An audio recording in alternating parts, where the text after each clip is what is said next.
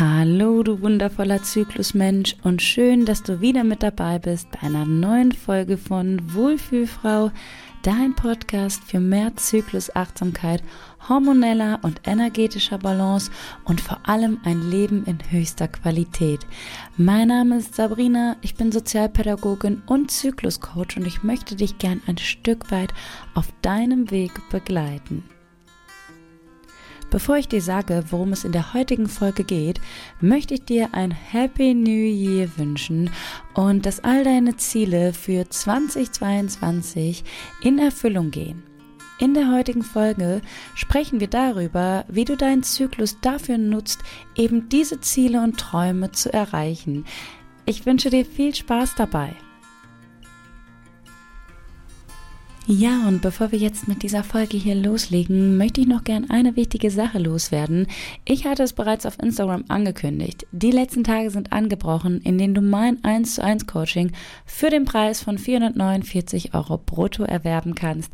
Ab dem 10.01.2022 wird der Preis auf 799 Euro netto steigen. Also, wenn du mit dem Gedanken gespielt hast, mit mir zusammenarbeiten zu wollen, dann ist das jetzt für dich die Gelegenheit. Denn so günstig wie jetzt wird das Coaching leider nie wieder werden. Es sind aktuell auch nur noch zwei Plätze frei für den Start am 22.01. Es hat ein neues Jahr begonnen und die allermeisten haben neue gute Vorsätze. Und prinzipiell finde ich das eine tolle Sache, wenn wir diese Vorsätze als Ziele deklarieren und sie auch ernsthaft verfolgen. Ich habe das so viele Jahre selbst gemacht, also dass ich ähm, mir Jahr für Jahr am 1.1. immer so viel vorgenommen habe, was nun besser laufen soll. Und ähm, ja, im Endeffekt waren diese Vorsätze schneller vergessen, als dass ich sie verfolgt habe. Aber warum war das immer so? Es lag daran, dass ich einfach nur den Wunsch hatte in meinem Leben, etwas zu verändern, aber selbst nicht so recht wusste, was ich wirklich so möchte. Es ging nie um meine Herzensziele und um meine tiefsten Träume, die ich habe, sondern es ging immer darum, einen Zustand, der mir nicht so lieb war, zu beenden.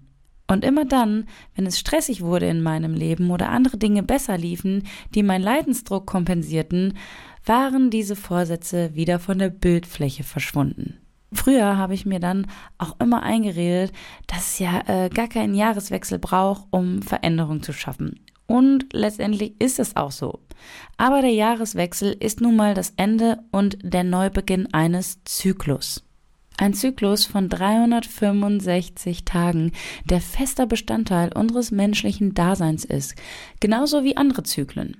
Wir nutzen Zyklen gern, um Dinge loszulassen und Neues zu schaffen. Das tun wir nicht nur in äh, unserem äh, Jahreszyklus, sondern das fängt schon bei einem Tag an.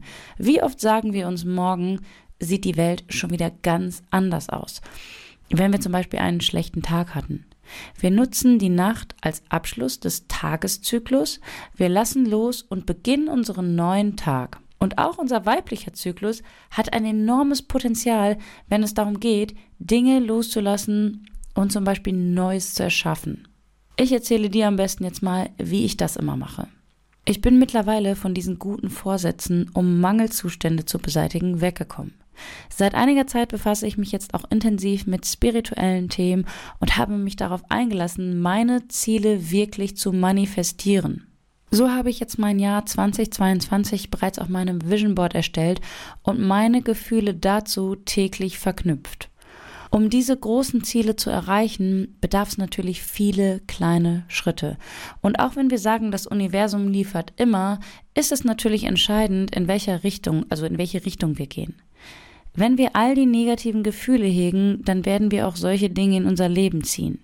Das heißt nicht, dass du nie schlecht drauf sein darfst. Es geht vielmehr um, um die Grundeinstellung und den Umgang mit negativen Emotionen. Ebenso ist es ein Trugschluss zu glauben, dass ich jetzt nur positiv denken muss und dann kommt halt alles Gute in mein Leben.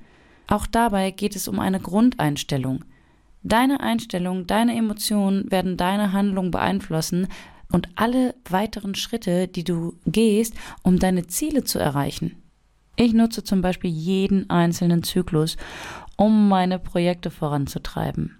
Und damit ich mich emotional nicht selbst boykottiere, versuche ich im Fluss meines Zyklus auch meine Teilschritte auf meinem Weg umzusetzen. Was heißt das jetzt genau? Wenn mein großes Ziel es ist, mit Wohlfühlfrau in 2022 ein stabiles Unternehmen aufzubauen, dann passiert das nicht einfach ohne mein Zutun über Nacht. Das heißt, ich muss für mein Ziel losgehen und gewisse Dinge in die Umsetzung bringen. Was habe ich gemacht? Genau, mir einen Actionplan erstellt, was zu tun ist, um diese Ziele zu erreichen. Nun habe ich viele kleine Schritte und Projekte eingeteilt, und an dieser Stelle kommt mein Zyklus ins Spiel und hilft mir, das Bestmöglichste aus den einzelnen Projekten und Schritten herauszuholen. Wenn du dir jetzt denkst, dass man nicht wirklich weit kommt, wenn man mit dem Zyklus arbeitet, weil wir nicht immer gleich leistungsfähig sind, dann würde ich dir an dieser Stelle gerne mal widersprechen. Um unsere langfristigen Ziele zu erreichen, ist es nicht nur entscheidend, dass wir permanent in der Umsetzung und im Machermodus sind. Hier ist es so, so wichtig, dass du deine männlichen und weiblichen Energien innerhalb deines Zyklus in Einklang bekommst. Wenn wir immer nur in der männlichen Energie unterwegs sind, um so viel wie möglich zu handeln und umzusetzen, wird uns das nicht an unser Ziel bringen. Wir brauchen Zeiten, in denen wir Entscheidungen treffen, planen, kreativ sind, Ideen sammeln, reflektieren, auswerten oder umstrukturieren. Und genau das ist so genial an unserem Zyklus. Wir haben vier Phasen, in denen wir zwar nicht gleich stark in allen Facetten sind, die wir brauchen, aber wir können den Zyklus im Flow nutzen. Das heißt, jede Phase hat ihre Qualitäten, die uns ein Stück weiterbringt. Und ich nutze dann wirklich die einzelnen Zyklusphasen für die Umsetzung der einzelnen Schritte. In der Menstruationsphase zum Beispiel versuche ich offene Fragen für mich zu beantworten. Ich treffe Entscheidungen bei Unsicherheiten, weil ich mich in dieser Zeit einfach am allerbesten mit meiner Intuition verbinden kann. Das heißt, ich habe die Möglichkeit, Bauchentscheidungen zu treffen, mehr als in anderen Phasen. Mein Ego ist nämlich in dieser Zeit einfach nicht so aktiv. Das mache ich mir dann auf jeden Fall immer zunutze. Ich persönlich bin auch sehr kreativ während dieser Zeit mir kommen dann oft viele neue Ideen für zum Beispiel Podcast-Folgen, Projekte etc. Ich versuche diese Ideen dann aber auf jeden Fall bis in den Frühling reifen zu lassen, um sie eben dann in die Umsetzung zu bringen. Aber da kommen wir gleich zu. Die Menstruationsphase ist ähm, auch einfach super, um gewisse Dinge, die uns nicht mehr dienen, auf unserem Weg loszulassen. Und dieser Step des Loslassens ist auch ganz wichtig, damit wir vorankommen. In meinem inneren Frühling, also in der Follikelphase, komme ich zunehmend in die Umsetzung meiner Entscheidungen und Ideen. In dieser Zeit ist mein Energieniveau hoch, ja, und ich nutze das dazu, auch mal länger und fokussierter an einer Sache zu arbeiten. In dieser Zeit gehen mir Dinge wie intensiv am äh, Coaching zu arbeiten, also in meinem eigenen Coaching jetzt, ähm, einfach viel leichter von der Hand. Auch habe ich in dieser Zeit richtig Lust, mir Input von außen zu holen in Form von Büchern, Coachings oder halt auch ähm, im Austausch mit anderen Leuten. In meinem inneren Sommer, also in der Ovulationsphase, gibt es oft so zwei bis drei Tage, in denen ich extrem spüre, wie high mein Level an Energie ist. Ich habe die Tage um den Eisprung schon für die krassesten Endspurts genutzt. Ich habe bis in die Nacht an gewissen Projekten gearbeitet. Zum einen, weil ich so energievoll und voller Tatendrang war, aber auch, weil ich dann immer den dringenden Wunsch verspüre, meine Sache fertig zu bekommen, bevor der Herbst beginnt. In dieser Zeit habe ich auch eine unglaubliche Flexibilität, die ich manchmal auch gezielt einsetzen kann, was mir unheimlich dient. Ja, dann kommen wir zu unserem äh, oder zu meinem inneren Herbst in der Lutealphase. Nutze ich die Zeit, um gewisse Dinge zu reflektieren und ähm, ja, Auswertungen bestimmter Dinge, Projekte, Umsetzungen vorzunehmen. Also in dieser Zeit spüre ich auch oft nochmal deutlich, wie zufrieden oder unzufrieden ich mit meinen Projekten und der Umsetzung bin. Meistens nehme ich dann nämlich auch nochmal kleine Änderungen vor, ähm, plane Verbesserungen für den nächsten Frühling oder nehme gewisse Fragen mit in den Winter, um da, dann dort eine Entscheidung zu treffen oder eben auch loszulassen. Der innere Herbst ist für mich auch immer eine Zeit, in der ich mich gut weiterbilden kann. Ich sehe Dinge viel differenzierter und nehme nur Dinge auf, die ich ähm, für wichtig erachte. Und wichtige Entscheidungen würde ich zum Beispiel in dieser Zeit nie treffen, weil mein Ego da einfach äh, viel zu aktiv ist. Das heißt, dass ich in dieser Zeit einfach auch sehr oft durch Ängste und ähm, Zweifel geleitet bin, ja. Und das ist eine Phase, wo ich einfach keine wichtigen Entscheidungen für mein Unternehmen oder auch auf privater Ebene oder sonst wie auch immer treffen würde. So, und das war jetzt mal ein kleiner und grober Überblick darüber, wie ich meinen Zyklus nutze, um meine Ziele zu erreichen. Und jede Zyklusphase hat andere Energien, die du dir zunutze machen kannst. Natürlich hat jede Zyklusphase aber auch Einschränkungen für dich, weil du sonst deine Bedürfnisse übergehen würdest und dann eben Nachteile, äh, Nachteile dadurch hättest. Wenn du zum Beispiel versuchst, den ganzen Zyklus über so viel zu leisten, wie du eben nur kannst, wirst du in gewissen Phasen nur halbherzige Arbeit abliefern und du wirst vor allem schlechte Gefühle dazu entwickeln, weil du dich und deinen Körper in die Überforderung bringst. Und wir manifestieren mit negativen Emotionen unheimlich schlecht, denn ähm, was vor allem entscheidend ist, um deine Ziele zu erreichen, sind deine Gefühle dahinter. Versuche dadurch, dass du im Einklang mit deinem Zyklus bist, deine Emotionen so positiv wie möglich zu halten, um auf einer positiven Frequenz zu senden. Und wie ich das gerade schon sagte, das heißt nicht, dass du immer nur gut drauf sein musst, aber wenn du immer gegen deine Bedürfnisse in den Zyklusphasen agierst, dann wirst du eine relativ negative Grundstimmung in dein Leben bringen.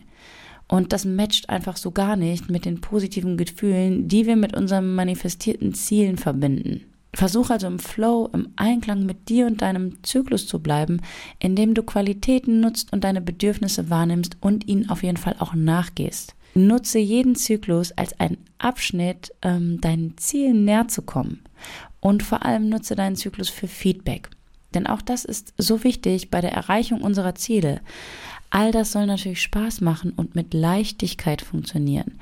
Artet die ganze Sache in Stress aus oder ähm, vernachlässigen wir dadurch zum Beispiel unsere Ernährung, unsere Gesundheit oder unseren Zyklus, dann ähm, ja, bekommen wir einfach äh, schnell Alarmsignale gesendet.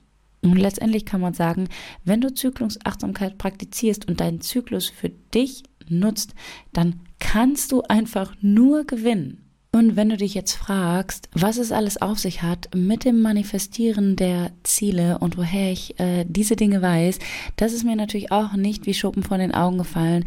Ähm, das sind Themen, für die ich mich einfach super interessiert habe und auch da habe ich mir dann letztendlich weiterhelfen lassen oder auf die Sprünge helfen lassen, weil ähm, neben all dem, was ich alles mache mit Wohlfühlfrau und äh, meinen Kindern und meiner Arbeit, ähm, habe ich natürlich auch nicht die Zeit, mich da super krass und lange immer in Themen einzuarbeiten und einzulesen.